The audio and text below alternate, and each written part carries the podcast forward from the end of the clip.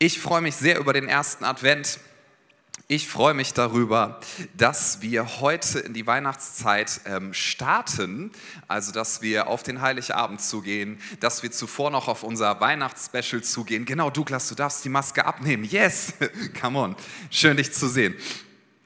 Ich freue mich darüber, dass wir uns den ganzen Dezember mit etwas beschäftigen dürfen, was wir alle brauchen, und das ist Hoffnung. Wir reden über Hoffnung.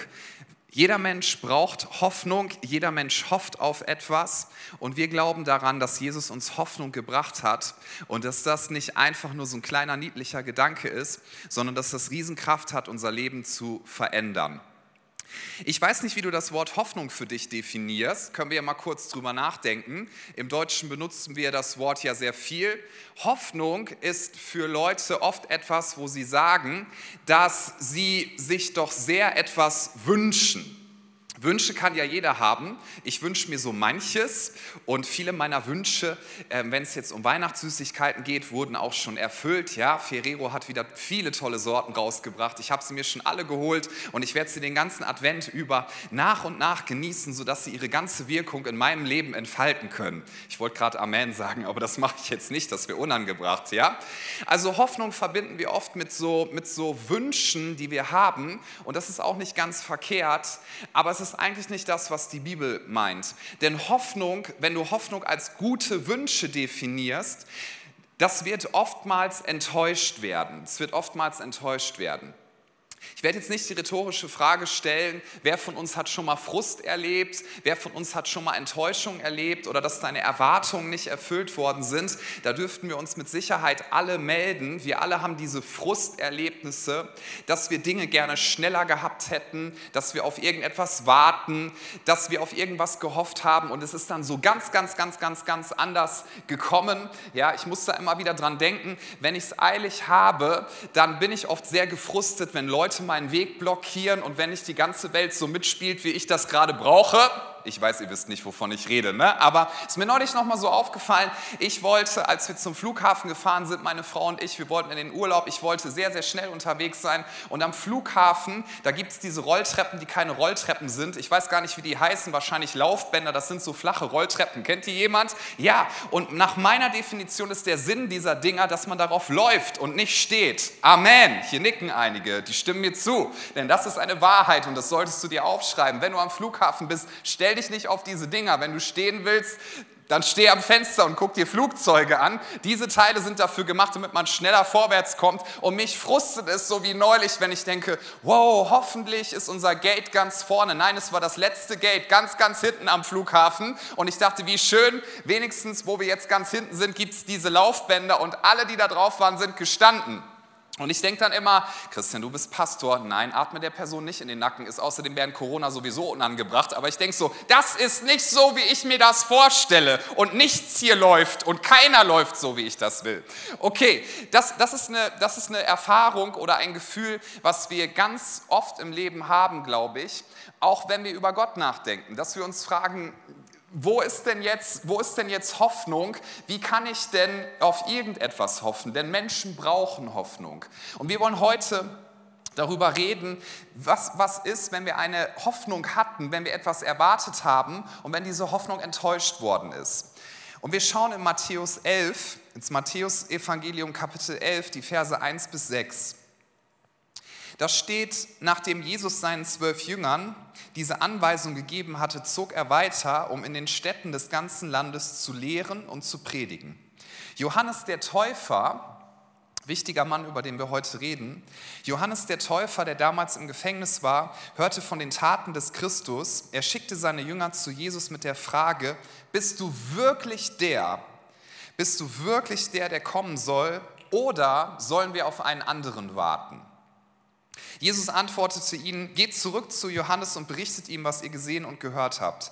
Blinde sehen, Gelähmte gehen, Aussätzige werden gesund, Taube hören, Tote werden zum Leben erweckt und den Armen wird die gute Botschaft verkündet. Und sagt ihm weiter, glücklich sind die, die keinen Anstoß an mir nehmen. Eine andere Übersetzung sagt in diesem Vers 6, selig ist der oder die, der nicht an mir irre wird. Das ist auch eine coole Übersetzung, finde ich. Weil versetzen wir uns doch mal in die Lage. Johannes der Täufer hat sein ganzes Leben investiert, um, sagen wir mal, ein Wegbereiter für Jesus zu sein, so wird es zum Ausdruck gebracht. Er hat das vorbereitet, was dann kam, nämlich dass Jesus aufgetreten ist.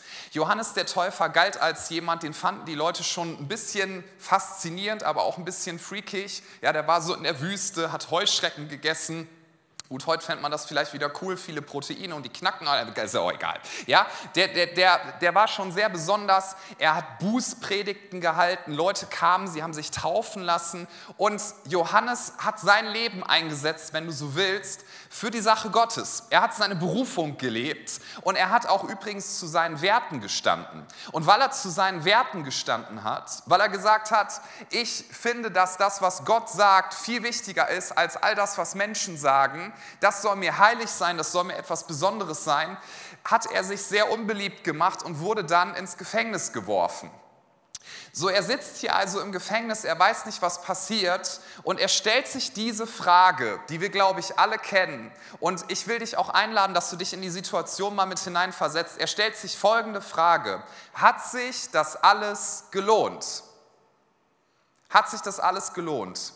Auch hier brauchst du dich jetzt nicht melden. Ich will dir die Frage einfach mitgeben, weil ich habe sie mir auch gestellt. In welchen Situationen hast du dich schon mal gefragt, bei allem, was ich einsetze fürs Reich Gottes, wenn du ein Christ bist, ja, bei allem, was ich so investiere im Leben für Jesus, hat sich das alles gelohnt, weil so viele Dinge sind irgendwie anders, als ich sie mir erhofft hätte. Oder vielleicht bist du jemand, der sagt, ich glaube überhaupt nicht an Jesus Christus, aber ich mache mir vielleicht Gedanken darüber, ob Gott irgendwas Gutes in meinem Leben tun könnte, weil du, du weißt, wie es sich anfühlt, wenn Hoffnungen und Erwartungen enttäuscht worden sind. Und in so einer Situation ist Johannes der Täufer, ich will mal so sagen, der hat, der hat fast alles, wahrscheinlich nicht alles, ja, weil er ist ein Sünder wie wir auch, ein ganz normaler Mensch mit, mit Stärken und mit Fehlern, aber er hat ziemlich viel richtig gemacht und er hat alles auf eine Karte gesetzt. Er hat verzichtet, er hat geopfert und, und er sitzt da im Gefängnis und denkt sich, Moment mal, ich dachte, Jesus ist doch der, der Hoffnung bringt, oder? Ich dachte, Jesus ist doch der, der jetzt die Freiheit bringt und das passt überhaupt nicht dazu, dass ich hier gerade im Gefängnis sitze. Und dann lässt er Leute zu Jesus schicken, um ihm diese Frage stellen zu lassen. Bist du wirklich der, der kommen soll?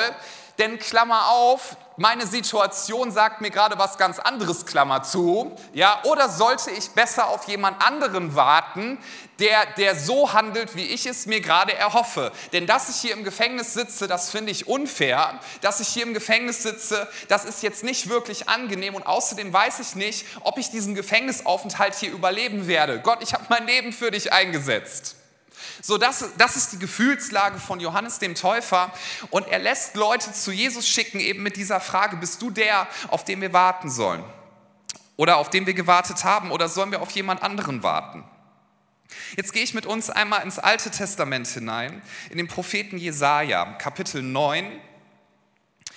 Da steht, Vers 5 und 6, denn uns wurde ein Kind geboren, uns wurde ein Sohn geschenkt, auf seinen Schultern ruht die Herrschaft. Er heißt wunderbarer Ratgeber, starker Gott, ewiger Vater, Friedensfürst. Seine Herrschaft ist groß und der Frieden auf dem Thron Davids und in seinem Reich wird endlos sein. Er festigt und stützt es für alle Zeiten durch Recht und Gerechtigkeit. Dafür wird sich der Herr, der Allmächtige, nachhaltig einsetzen. Wer letzte Woche hier war, das hat Jannika eingangs schon erwähnt, wird von Anke diese Predigt gehört haben, wo es darum geht, wer Jesus ist. Und hier wurde in, in diesem Propheten Jesaja beschrieben, wer wird Jesus sein? Ein Kind wird geboren werden, die Herrschaft ruht auf seiner Schulter. Er ist der Herrscher des Friedens. Das heißt, wann immer Unfrieden ist, er wird Frieden bringen und niemand kann ihm diesen Frieden wegnehmen. Und er hat den Frieden versprochen und dieser Frieden, der wird jeden Verstand übersteigen, sagt uns der Philipperbrief. Jesus ist ein wunderbarer Ratgeber. Das heißt, heißt, wenn du Rat brauchst, wenn du nicht weißt, wie es weitergeht, Jesus hat alles, was es braucht. Das wurde angekündigt. Er wird eine Herrschaft auf, aufrichten, die kein Ende haben wird. Wortwörtlich übersetzt steht dort, das berührt mich immer, wenn ich mir das vor Augen führe, die Mehrung, also die Entfaltung seiner Herrschaft wird kein Ende haben. Niemals nie. Er wird ein Königreich aufrichten. Es wird für immer bestehen. Und Freunde, wir feiern unter anderem am ersten Advent, dass wir uns darauf freuen und darüber freuen. Jesus, der Sohn Gottes, der Retter, ist in die Welt gekommen und er hat die Herrschaft etabliert. Die Herrschaft ruht auf seiner Schulter und nichts und niemand kann ihn diese Herrschaft nehmen. Und wenn du zu Jesus gehörst, dann gehörst du zu seinem Königreich. Nichts und niemand kann dich aus seiner Hand reißen. Da darf man Wow oder Amen sagen. Das, das, das ist die Zusage und worauf sie gewartet haben zu dieser Zeit war, es kommt ein Herrscher, aber was sie gedacht haben war, viele, viele zur damaligen Zeit, er wird die Besatzungsmacht der Römer rausschmeißen, er wird bestimmte Dinge ändern und er wird alles direkt zum Guten wenden. Und für Johannes hat das einfach nicht gepasst. Er hat sich überlegt, diese ganzen Ankündigungen und jetzt sitze ich hier und irgendwie, ich sehe noch nicht so viel davon. Ist es wirklich so, dass dieser Jesus derjenige ist, auf den wir gewartet haben oder sollten wir besser auf jemand anderen anderen warten, denn das, was ich hier gerade erlebe, das passt überhaupt nicht dazu. Und das, das Krasse ist, Sie kommen ja zurück oder sie sollen ihm Folgendes ausrichten. Blinde sehen, Gelähmte gehen, Aussätzige werden gesund, ebenfalls aus dem Propheten.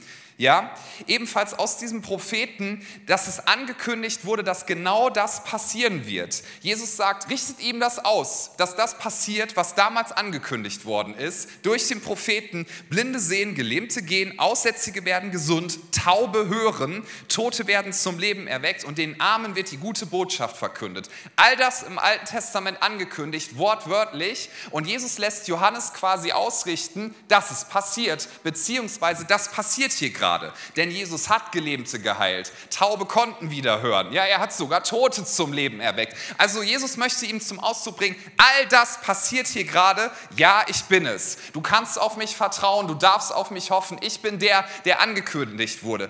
Das, das Tricky-mäßige war nur folgendes. Dieser Text im Propheten endet nämlich eigentlich damit, nicht nur eigentlich, sondern das steht da so, dass nach all diesen Ankündigungen dort steht, und die Gefangenen werden befreit. Zeit. Und jetzt stell dir mal vor, er stellt sich diese Frage, kann ich hoffen? Er stellt sich diese Frage, ist Jesus der, auf den ich meine Hoffnung setzen sollte oder sollte ich auf jemand anders warten? Die Boten kommen zurück mit dieser Botschaft. Jesus lässt dir Folgendes sagen. Ja, und dann wird dieser Text hier aufgezählt und stell dir mal vor, Johannes, der noch der Todesangst hat, der gerade in Verzweiflung innerlich ist, der hört das. Ah, Blinde sehen, ja, stimmt, genau, das ist ja das, was Jesus vollbringt. Gelähmte gehen, Aussätzige werden gesund, Taube hören, Tote werden zum Leben erweckt und den Armen wird die gute Botschaft verkündet und er fiebert die ganze Zeit mit, denn er weiß, dass am Ende folgender Satz kommen muss. Die Gefangenen werden befreit und gleich wird die Gefängnistür aufgehen, lieber Johannes. Und genau diesen Satz sagen sie nicht. Und wahrscheinlich ist die Stimmung von Johannes erstmal richtig tief in den Keller gegangen, denn was hier gesagt wird, ist folgendes. Den Armen wird die gute Botschaft verkündet und Johannes denkt, jetzt kommt mein Satz. Und Jesus lässt ihm sagen, du bist glücklich zu preisen, du darfst dich freuen, wenn du an mir nicht irre wirst. Okay, darf ich mal fragen, also auch so zum drüber nachdenken, weil ich habe eine Antwort für mich. Wie hättest du dich gefühlt im ersten Moment? Ja? Mit welchem Tier und mit welcher Farbe hättest du deine Emotionen nicht? Okay, lassen wir das. Keine pädagogischen Fragen in dem Moment. Das muss, das muss richtig heftig gewesen sein. Was, was möchte Jesus Johannes hier sagen und was möchte Jesus dir und mir sagen? Jesus möchte ihm sagen, er wollte ihm sagen, Johannes, ich liebe dich, das hast du gut gemacht und Johannes, du wirst dieses Gefängnis aber nicht mehr verlassen und Johannes der Täufer ist auch aus diesem Gefängnis nicht mehr rausgekommen, außer quasi tot, denn er wurde hingerichtet. Das ist ziemlich hart. Pastor, warum reden wir über so einen harten Text? Weil wir über Folgendes nachdenken wollen. Und das ist das, was hoffentlich ganz, ganz viel Hoffnung und ganz viel Kraft in unseren Herzen entfaltet und was, was dich hoffentlich für dein Leben stärkt und segnet. Jesus wollte Johannes sagen und er möchte dir und mir sagen, ich bin die Hoffnung. Also Jesus, nicht ich. Ja? Jesus möchte sagen, ich bin der Sohn Gottes, ich bin der Fürst des Friedens. Ich bin der, der alles getan hat. Ich bin der, dem du vertrauen darfst. Ich bin die Hoffnung. Menschen, so wie du und ich und auch in unserer Gesellschaft, kommen wir nochmal darauf zurück, wir definieren Hoffnung oft als einen guten Wunsch. Ja? Und Hoffnung brauchen wir oft dann, Kannst du mal überlegen, ob du das auch so schon erlebt hast für dich. Hoffnung brauchen wir oft dann, wenn wir denken, ah, ich bin eigentlich verzweifelt, ah, eigentlich ist das doof. Und dann haben wir so gute Wünsche. Ja, gehen wir mal einiges durch, dann haben wir so gute Wünsche. Wir, wir denken vielleicht, oh, ich bin mit meiner Lebenssituation gerade nicht zufrieden, mein Job erfüllt mich nicht und ich hoffe, ich hoffe so sehr, dass ich einen anderen Job finde, ja, weil ich gerade irgendwie verzweifelt bin. Ich hoffe, dass ich einen anderen Job finde. Oder du denkst dir irgendwie, boah, ich, ich bin gerade nicht zufrieden in meinen Freundschaften. Ich hoffe so sehr, dass ich Freundschaften finde. Oder du sehnst dich nach einem Partner oder einer Partnerin und du sagst, ich hoffe so sehr genau darauf, auf einen Partner, auf eine Partnerin und du hoffst und hoffst und hoffst. Oder du sagst, ich, ich sehne mich einfach danach, dass ich mir mehr leisten kann. Ich würde gerne mehr Geld verdienen und du hoffst darauf. Oder du, du hast ein Kind und dein kind, kind ist schwer krank und du hoffst darauf, dass dein Kind gesund wird. Ja? Du hoffst darauf, weil du dich emotional und von deinen Umständen vielleicht in einer verzweifelten Lage befindest und dann hast du einen guten Wunsch. Und es ist ja auch ein guter Wunsch, aber wir wissen, dass diese Art von Wünschen immer wieder was werden? Enttäuscht werden.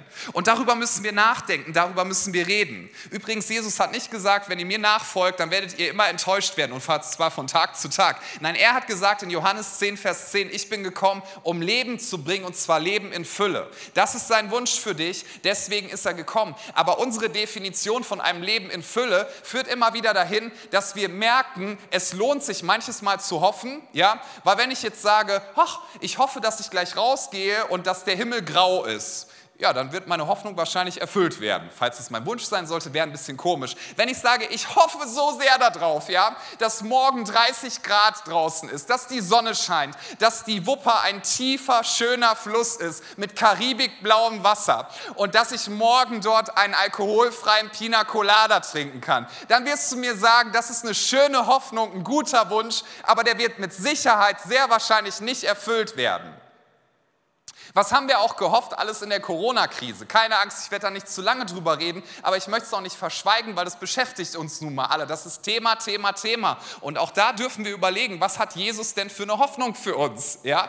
Weil, wisst ihr noch, letztes Jahr im März, da hat man uns gesagt, es gibt einen Lockdown für vier Wochen, damit wir die Kurve runterkriegen. Und, und wir haben gehofft, okay, nach vier Wochen ist es vorbei. Und ich dachte, das ist ein guter Wunsch, aber ich glaube, es wird länger dauern. Dass es so lange dauern würde, hätte ich nicht gedacht dann haben wir alle auf einen guten Dezember dieses Jahr gehofft, oder? Und jetzt sind ganz, ganz viele Leute enttäuscht. Und ich kann das verstehen, dass das frustig ist. Es ist manchmal nervig, oder nicht? Wie können wir damit umgehen? Nun, die Frage ist, wie definieren wir Hoffnung? Und das ist wichtig, dass wir darüber nachdenken. Hoffnung im biblischen Sinne ist kein guter Wunsch, so wo man sagt, das ist ein guter Wunsch, aber du weißt halt nicht, ob es passiert oder nicht, sondern Hoffnung im biblischen Sinne ist eine Person. Und diese Person heißt Jesus Christus. Das klingt, das klingt rhetorisch sehr stark, wenn man so einen Satz äh, irgendwo liest, glaube ich, oder ihn hört. Aber ich glaube, dass es so wichtig ist, dass wir mal verstehen, ganz neu, was es von der Tiefe her bedeutet. Es lohnt sich eigentlich, wenn du Jesus wegdenken würdest, ich mache mal kurz ein bisschen auf realistisch, okay? Ich werde nicht zynisch werden, keine Bange. Aber mach mal re kurz realistisch. Jede Hoffnung im Leben wird irgendwann enttäuscht werden. Denn dieses Leben endet irgendwann mit dem Tod. Jede Hoffnung wird irgendwann in gewisser Weise enttäuscht. Und es gibt Menschen, die sagen, na gut, dann brauche ich irgendwo anders Hoffnung. Ja, wie gesagt, ich meine es nicht zynisch, aber es gibt Leute, die sagen, ich habe alle Hoffnung reingesetzt, dass ich, dass ich eine Traumehe führe. Und dann merken sie, oh, meine Ehe ist nicht so gut. Und manche Menschen sagen dann, ach, es hat sich einfach nicht gelohnt zu hoffen, es gibt nichts zu hoffen. Es gibt andere Menschen, die sagen, ja, dann liegt es an meinem Partner oder an meiner Partnerin, dann brauche ich wohl eine neue Ehe, ja, weil da hoffe ich dann drauf, dass es besser wird. Nur damit das dann auch enttäuscht wird, weil kein Mensch kann die Sehnsüchte, die du ganz, ganz tief in deinem Herzen hast, in der Gänze füllen. Das kann nur einer, das kann nur jeder Jesus Christus durch seinen Heiligen Geist, weil du dazu geschaffen worden bist, dass du mit Gott in Kontakt bist. Und deswegen werden Hoffnungen im menschlichen Sinne immer wieder enttäuscht werden. Es gibt auch Leute, die sagen, das Ideal des Lebens sollte es sein, dass man keine Wünsche und keine Hoffnungen mehr hat. Warum? Denn dann bist du frei davon. Das ist übrigens klassischer Buddhismus. Werde frei von allen Hoffnungen und Wünschen. Ja, das ist das höchste Ziel.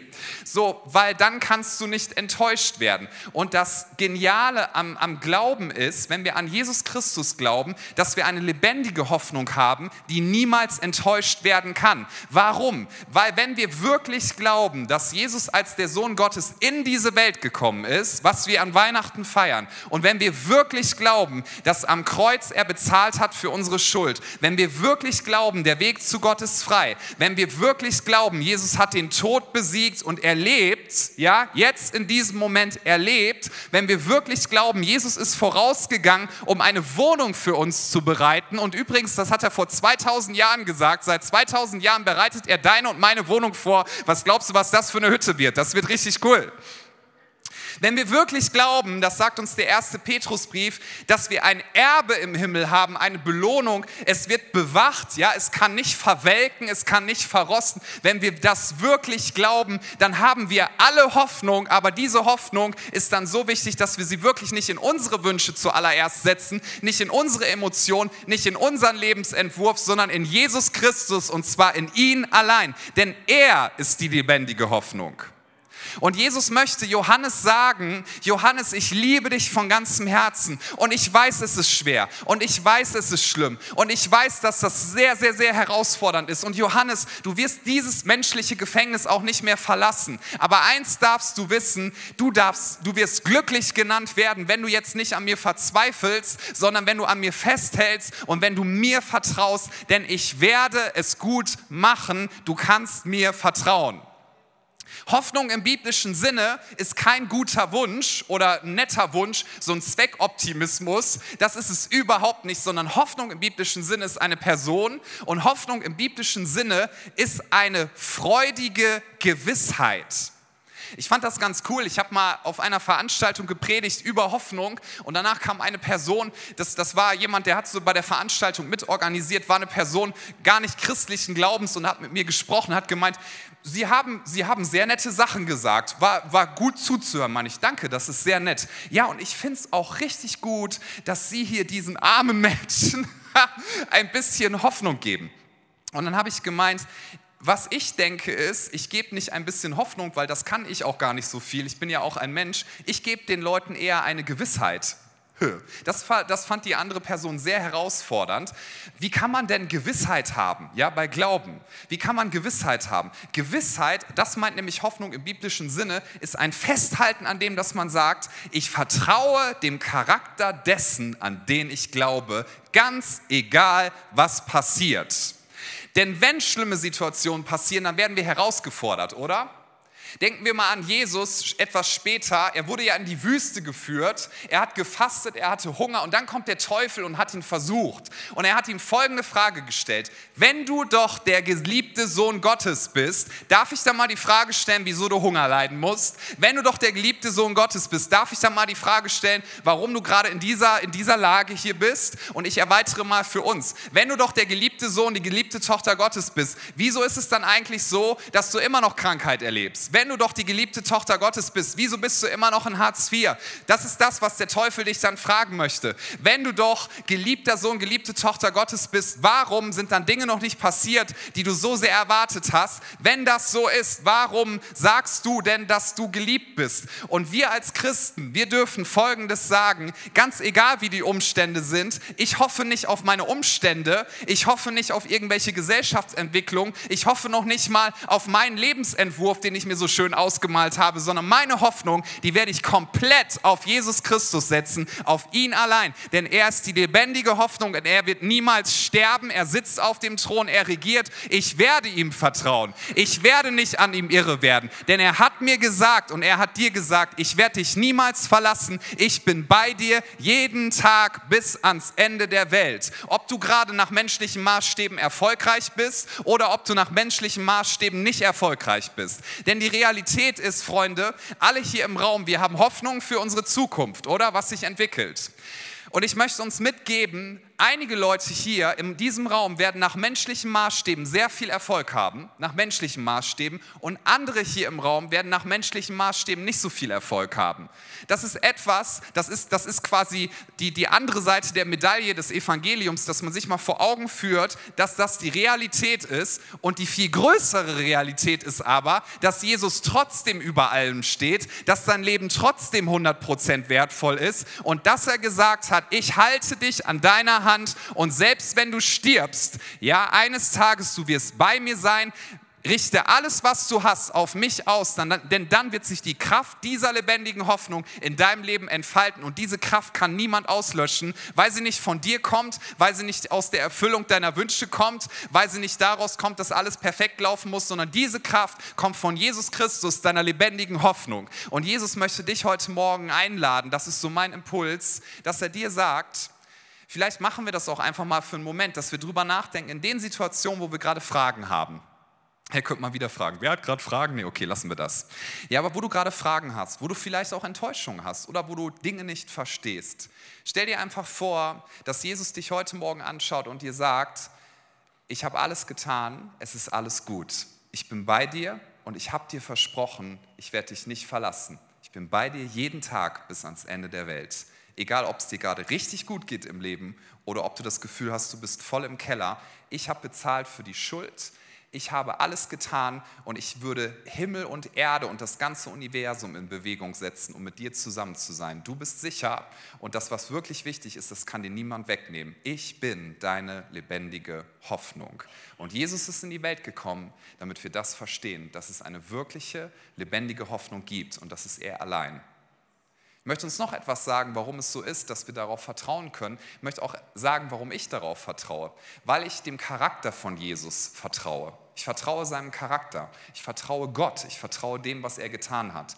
Denn Gott, wir sagen ja, Gott ist allmächtig und das stimmt. Aber Gott ist per Definition auch selbst eingeschränkt, denn Gott kann nicht lügen. Das kann er nicht.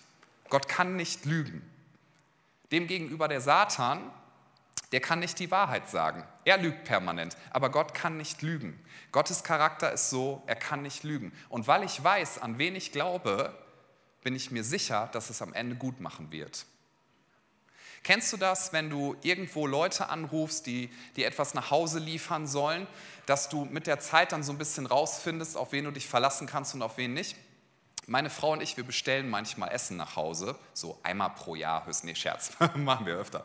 Ja? Und es gibt Bestellservice, da esse ich das Essen gern, aber ich weiß, wenn ich da anrufe und die sagen, dauert 30 Minuten, also ich glaube, es ist schon mal vorgekommen, ja, 1960, dass sie nur 30 Minuten gebraucht haben, aber ansonsten weiß ich, es kann eine Stunde dauern, 90 Minuten, zwei Stunden, ich muss nochmal anrufen. Wenn ich da anrufe und bestelle, weiß ich, das kann sein.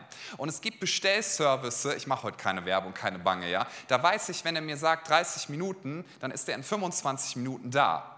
Und ich erfahre das immer und immer und immer wieder. Das heißt, wenn ich dort anrufe, dann habe ich die Gewissheit, weil ich den Charakter kennengelernt habe, es wird so sein. Das ist ein menschliches Beispiel.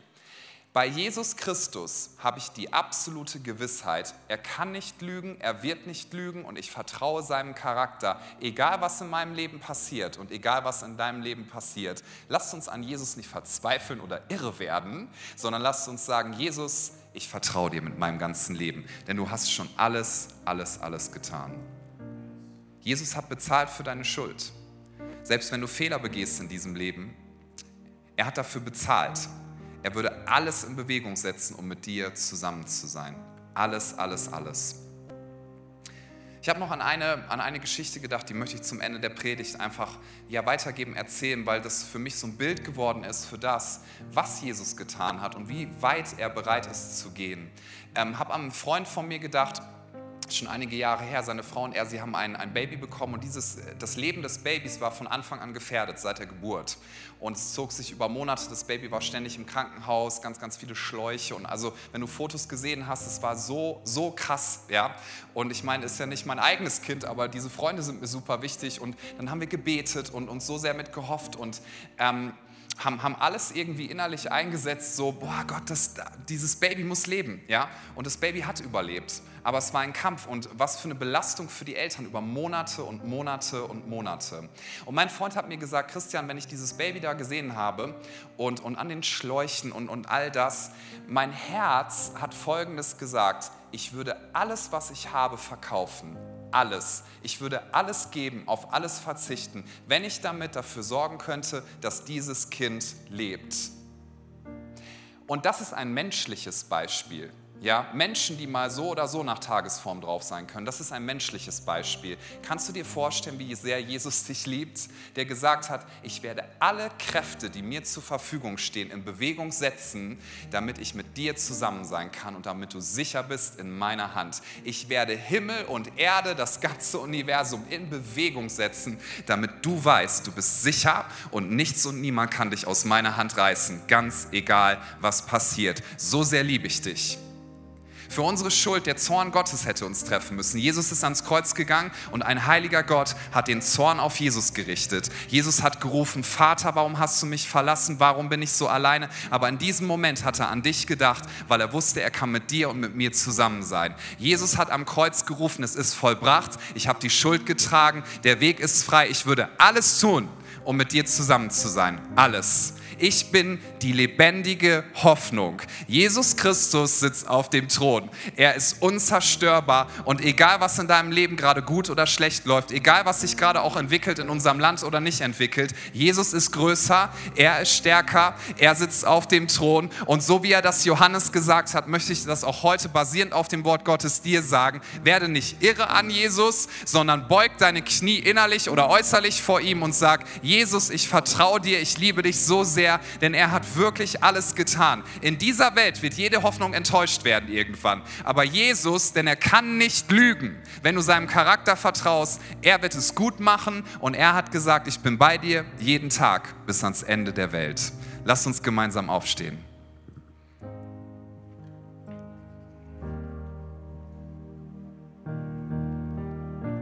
Lad uns ein, dass wir, wenn wir stehen, einfach nochmal für einen Moment die Augen schließen. Ich würde gern für uns beten.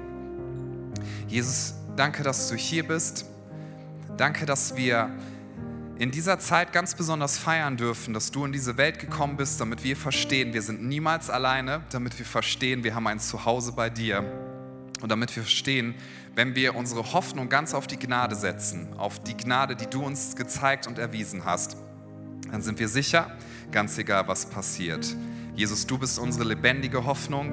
Danke, dass wir ein Erbe im Himmel haben, was für uns bewacht wird, aufbewahrt wird. Danke, dass wir wissen dürfen, dass du deine Meinung über uns niemals änderst. Und ich möchte es auch hier in den Raum hineinsprechen, weil ich glaube, das ist für einige so wichtig. Egal, was du denkst, was du dir in den letzten Monaten so zusammengelebt hast, ja, und wo du denkst, vielleicht ist Jesus von dir enttäuscht. Jesus ist hier mit offenen Armen und er liebt dich so sehr. Er sagt dir, ich würde alles geben, alles in Bewegung setzen, damit wenn du dich zu mir wendest, wir zusammen sein können. Ich habe für alle Schuld bezahlt und ich ändere meine Meinung nicht. Du bist nicht abhängig von irgendwelchen Launen, die ich habe, sondern mein Charakter und meine Haltung dir gegenüber, meine unendliche Liebe die ist unveränderlich. Du darfst in meine Arme kommen heute Morgen. Du darfst nochmal ganz, ganz, ganz intensiv und neu verstehen, wie sehr ich dich liebe. Jesus, ich bete hier für jeden im Raum, der in diesem Jahr erlebt hat, dass Hoffnungen, menschliche Wünsche enttäuscht worden sind. Vielleicht, dass wir dachten, Jesus, das muss doch so und so laufen und wieso hast du das jetzt nicht gemacht? Jesus, wir geben das dir. Und auch wenn wir manches nicht verstehen, wir wollen darin Frieden finden, dass du nicht uns versprochen hast, dass wir auf jede Frage eine Antwort bekommen, aber du hast uns versprochen, dass wir dir vertrauen können.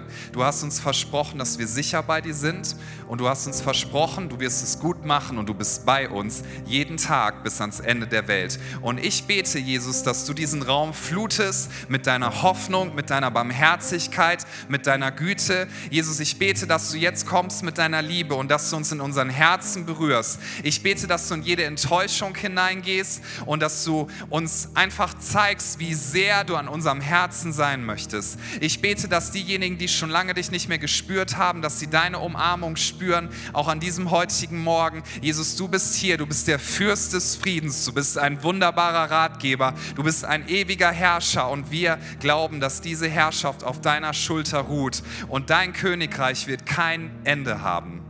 Während wir hier so stehen, möchte ich dich fragen, während bitte alle Augen für einen Moment geschlossen sind ob du sagst, ich möchte heute Morgen diese Entscheidung treffen, dass du ganz deine Hoffnung auf Jesus setzt, mit deinem ganzen Leben. Hoffnung, dass er dir die Schuld vergibt, Hoffnung, dass er dir ewiges Leben gibt, Hoffnung, dass er dir neues Leben gibt, Hoffnung, dass er dir Ausrichtung gibt. Und wenn du sagst, ich werde das nicht mehr selber versuchen, mir Ausrichtung zu geben oder das in meinen Umständen zu finden oder in Religiosität oder in was auch immer, wenn du sagst, heute Morgen, in diesem Moment ist meine Entscheidung, ich gebe mein Leben Jesus und ich setze meine ganze Hoffnung auf ihn. Egal, ob du das zum ersten Mal jetzt entscheidest oder ob du sagst, ich weiß, das sollte ich unbedingt noch mal festmachen. Während alle Augen bitte geschlossen sind, wenn das deine Entscheidung ist, dann lade ich dich jetzt ein, dass du jetzt deine Hand hebst. Einfach als ein kurzes Zeichen, als ein Bekenntnis dessen, dass du sagst, Jesus, hier bin ich. Dankeschön. Gibt es noch jemanden, der das heute Morgen entscheiden möchte? Bist ganz herzlich eingeladen. Die Bibel sagt, wenn wir das bekennen, Jesus reagiert darauf sofort und er verändert unser Leben. Wenn du sagst, ich setze meine ganze Hoffnung auf Jesus Christus und auf ihn allein, dann bist du jetzt eingeladen, dich zu melden. Dankeschön. Dann können alle, die sich gemeldet haben, gerne ihre Hand wieder runternehmen. Lass uns doch die Augen wieder öffnen und jetzt mit voller Überzeugung das tun, was wir jetzt tun. Wir wollen jetzt ein Gebet sprechen. Wenn du das erste Mal hier bist, bete das gern mit uns allen gemeinsam laut mit. Wenn du ganz häufig schon hier gewesen bist, ich will dich so sehr einladen.